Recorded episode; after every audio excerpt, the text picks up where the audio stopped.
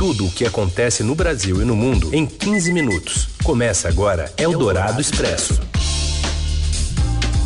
Olá, seja bem-vindo, seja bem-vinda ao Eldorado Expresso, um programa de rádio que também é podcast e que diariamente resume as notícias mais importantes do Brasil e do, do mundo bem no meio do seu dia.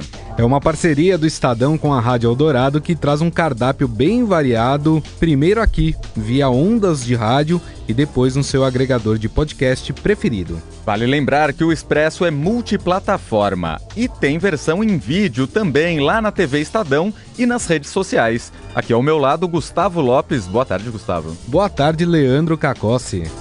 Vamos para os destaques desta terça-feira, 6 de agosto de 2019. Eldorado Expresso. Bolsonaro afirma que governadores do Nordeste desejam a divisão do país. Governo quer previdência aprovada na Câmara entre hoje e amanhã. Brasil tenta recuperar a segunda colocação no quadro de medalhas do PAN com o início das provas de natação e atletismo. Eldorado Expresso. Em entrevista exclusiva ao Estadão, o presidente Jair Bolsonaro afirmou que, no entendimento dele, governadores do Nordeste agem para dividir o país, enquanto ele trabalharia para unir. Bolsonaro ainda negou que a ida dele à Bahia ontem foi uma tentativa de sinalizar algo à população da região. O PT, o PT lançou a divisão, a, o vírus da divisão entre nós, como disse ali, né? Ó, mulher, uma mulher, toda aquela história toda, né? nós temos transonia. E você pode ver agora mesmo, então, estou tendo indícios, não sei se é verdade, que não serão todos, a grande maioria dos governadores do Nordeste, né, dos nove governadores, querem aí praticamente começar a implementar a semente da, da divisão do Nordeste contra o resto do Brasil. Sim. E, e essa vinda aqui, é, o senhor não. sinaliza para a população? Não, não é para isso. A minha maneira de ser sempre foi essa, Sim. né? É unir esse país, esse país Sim. aqui, não desunir. Em um áudio captado pela TV Brasil no último dia 19, Bolsonaro chamou a região Nordeste de Paraíba e disse que o governo federal não devia dar nada para o governador do Maranhão, Flávio Dino, do PCdoB. O presidente nega que, na ocasião, tem usado o termo Paraíba de forma pejorativa. E a entrevista exclusiva que Bolsonaro concedeu ao Estadão só foi possível por um fato inusitado. O presidente deu uma carona para a reportagem enquanto se deslocava em Sobradinho, na Bahia, na segunda viagem dele ao estado em menos de um mês após o embate com políticos da região. O repórter é, Patrick Campores conta os bastidores da entrevista. Nossa equipe do Estadão chegou aqui em Petrolina, era por volta de uma e meia da manhã dessa segunda-feira, e a gente partiu logo às seis horas para Sobradinho, onde que o presidente inaugurar essa usina de geração de energia solar sobre as águas do São Francisco. Por volta de 10 horas da manhã, o presidente chegou ao local. A princípio, a gente não tinha muita expectativa de render uma boa entrevista, mesmo que coletiva, porque o ambiente era bem restrito e também, a, a princípio, não parecia que ia render boas imagens, porque o local era fechado.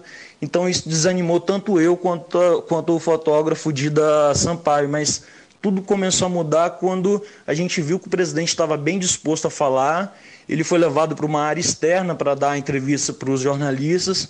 E no momento ali do chamado quebra-queixo, que quando os jornalistas fazem pergunta, é, eu perguntei ele se ele queria voltar muito mais ao Nordeste para inaugurar é, mais obras, né? Uma pergunta até leve assim.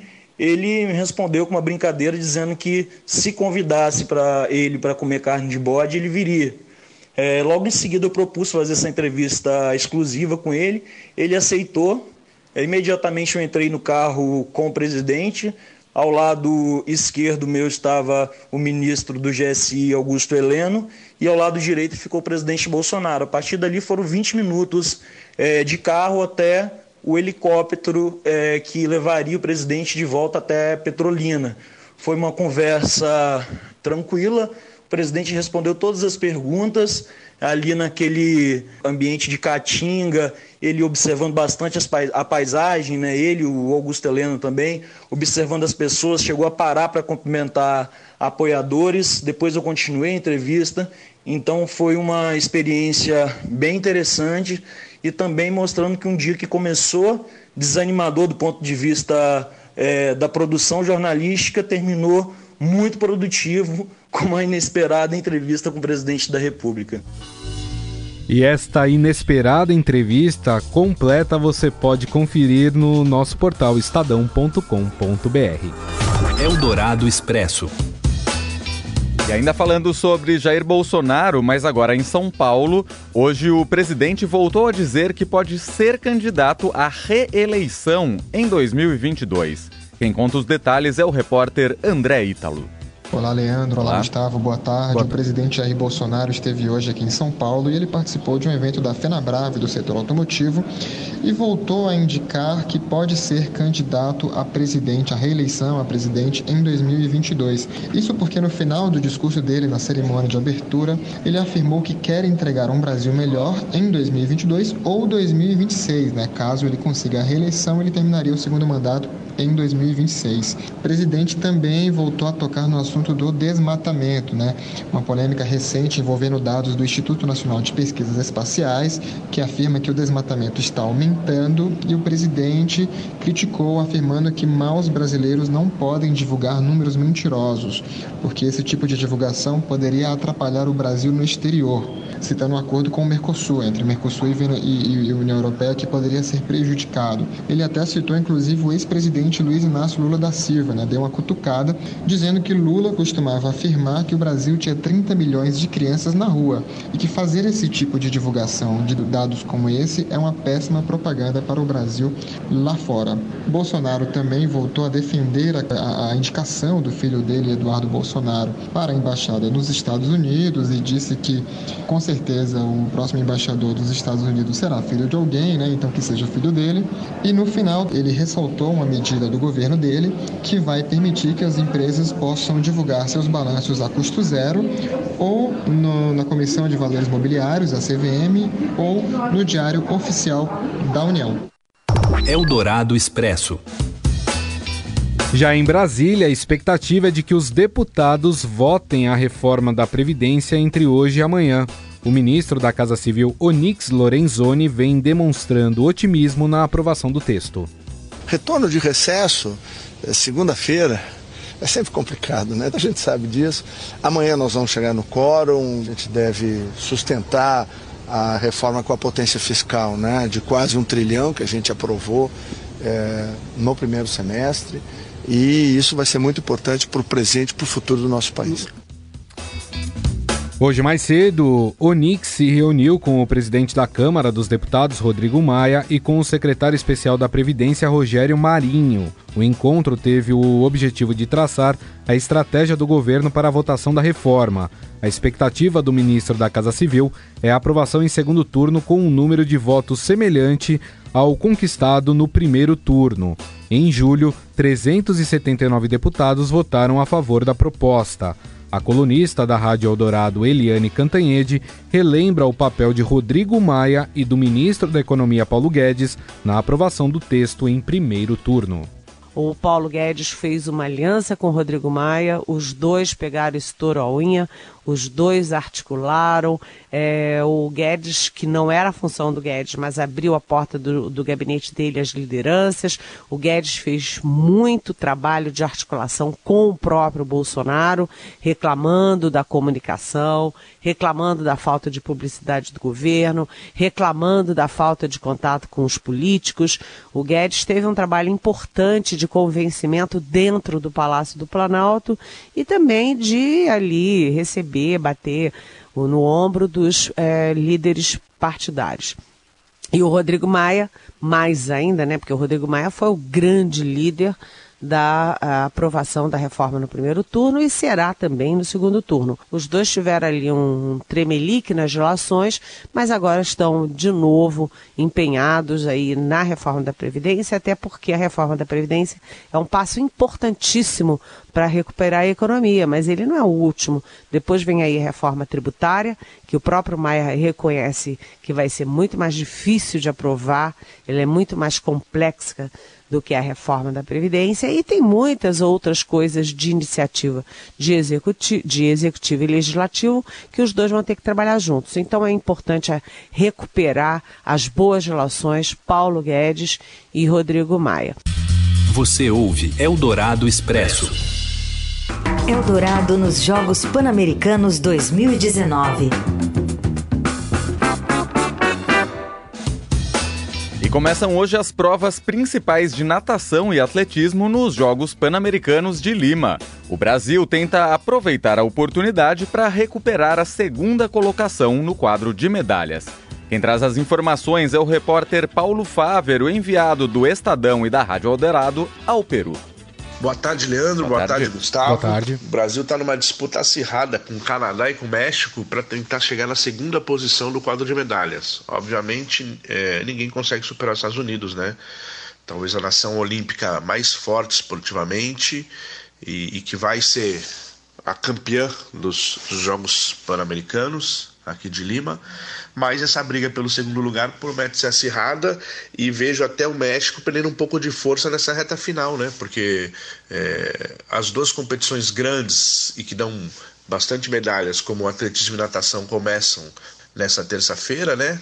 A natação até já teve suas eliminatórias e Canadá e Brasil costumam ser fortes, mas México não tem tanta tradição nessas duas modalidades. Então a tendência é que Brasil e Canadá disputem até a reta final essa segunda posição, que seria uma vitória, porque uma das metas do time Brasil seria ser vice-campeão pan-americano. Claro que a meta principal é, é, conquistar a vaga olímpica o Brasil vem fazendo um bom papel, tirando a frustração do handball, né? O masculino, a seleção acabou perdendo na semifinal para o Chile, ficou fora da final e teve que ver ontem a Argentina ser campeã pan-americana, fazer a festa e carimbar sua vaga para Tóquio. Um abraço, tchau. Um abraço, Paulo. A gente atualiza aqui o quadro de medalhas. Nesse momento, o Brasil segue na terceira colocação, empatado com o Canadá com 23 medalhas de ouro, mas o Canadá leva vantagem com 38 medalhas de prata, enquanto o Brasil tem só 18. Já os Estados Unidos seguem isolados na primeira colocação com 57 medalhas de ouro. E agora vamos ao comentário do editor de esportes do Estadão, Robson Morelli, ele que está apaixonado pelo trabalho do São Paulo, não é, Morelli? Olá, amigos! Hoje eu quero falar do Santos, do São Paulo e da declaração que o Luxemburgo deu sobre os técnicos brasileiros. Luxemburgo disse que todos os técnicos do Brasil conhecem o, o DNA né, do Santos e dos clubes do Brasil. E que o São Paulo, que faz um trabalho legal, ele admitiu isso, não estaria reinventando o futebol, não estaria ensinando nada para ninguém. Concordo com o Luxemburgo, é isso mesmo. A gente sabe como joga é, o Santos, como era o Santos no passado, como era o Fluminense, como era o Botafogo, né? Como era o Cruzeiro, como era o Palmeiras da academia, o São Paulo. Só que os técnicos de hoje, eles não têm coragem para fazer o que o São Paulo está fazendo. Eles não não têm coragem para formar times ofensivos em busca do gol. Eles têm mais medo de sofrer gols do que de fazer gols, do que coragem para fazer gols. O próprio Luxemburgo é, é, já teve trabalhos nesse sentido. Então, assim. É bem verdade que São Paulo não está ensinando nada para ninguém. E ele mesmo já disse isso, que não tem essa pretensão. Longe dele fazer isso aqui no futebol pentacampeão do mundo. Agora, o que os nossos técnicos estão jogando para trás, estão puxando o freio de mão, estão fazendo um gol e recuando todo o time, estão né? Estão. E não é de hoje. Por isso que o futebol ficou tão chato, tão burocrático. E aí chega um cara de fora, chega um cara argentino, chega um cara com uma visão ofensiva é, e tá mudando o Santos. Ah, mas o Santos tem um elenco bom, milionário. Não tem, não. O elenco do Santos é o mesmo elenco que tava lá no clube. Não é um elenco assim que a gente bate palmas. Ontem eu estive com o Pituca, volante do Santos, e perguntei para ele: é quem é o craque do time? Ele falou: o time não tem craque, todo mundo joga bem, né? E é verdade, todos os times aí têm um craque ou outro, o Santos não tem esse jogador. Então, o trabalho do São Paulo diz respeito mais à organização, à vontade de jogar para frente, a conhecer o DNA do clube e praticar esse DNA no time, né? Mesmo com, com os jogadores que tem, não precisa contratar um monte de jogadores caríssimos, ele consegue fazer isso e hoje o Santos é líder do campeonato com o mesmo elenco que tinha. Então é isso isso, gente. E, e, o São Paulo faz um trabalho bom sim, mas porque também nossos treinadores aqui do Brasil abriram mão desse trabalho ofensivo, desse trabalho que o torcedor gosta de ver. É isso, gente. Falei. Um abraço a todos. Valeu! Eldorado Expresso. A escritora e prêmio Nobel de Literatura Toni Morrison morreu ontem aos 88 anos. Ela ficou mais conhecida mundialmente pelo romance Amada, que lhe rendeu o Pulitzer de ficção em 1988. O livro teve sequência com Jazz, de 1992, e Paraíso, de 97, que completaram uma espécie de trilogia. Nos Estados Unidos, ela se destacou por apresentar a história dos afro-americanos não somente como figuras determinantes na construção do país, mas principalmente como alvo de uma segregação que ainda se impõe, mesmo que de forma mais velada. O Prêmio Nobel de Literatura veio em 1993 e, assim, Toni Morrison virou a primeira mulher negra a ser escolhida para a premiação. A causa da morte não foi divulgada. Eldorado Expresso. Pois é, quem é usuário aí de produtos da Apple, né, tá acostumado com esse barulho que é a Siri ou a Siri, enfim, né, foi popularizada aqui no Brasil. Mas tem uma questão aí muito delicada que estava acontecendo e a Apple decidiu suspender o seu programa que permitia que os funcionários da empresa tivessem acesso aos áudios de usuários da assistente digital Siri. A medida é uma resposta à reportagem do jornal The Guardian, que revelou a prática da companhia. Funcionários terceirizados tiveram acesso, inclusive, a informações como históricos médicos e negociações para comprar drogas ilícitas. A Apple afirma que só escuta uma pequena parcela das conversas que são usadas para treinar o sistema. A análise dos áudios é feita de forma aleatória, sem a identificação do usuário, e os dados são armazenados com criptografia nos servidores da companhia.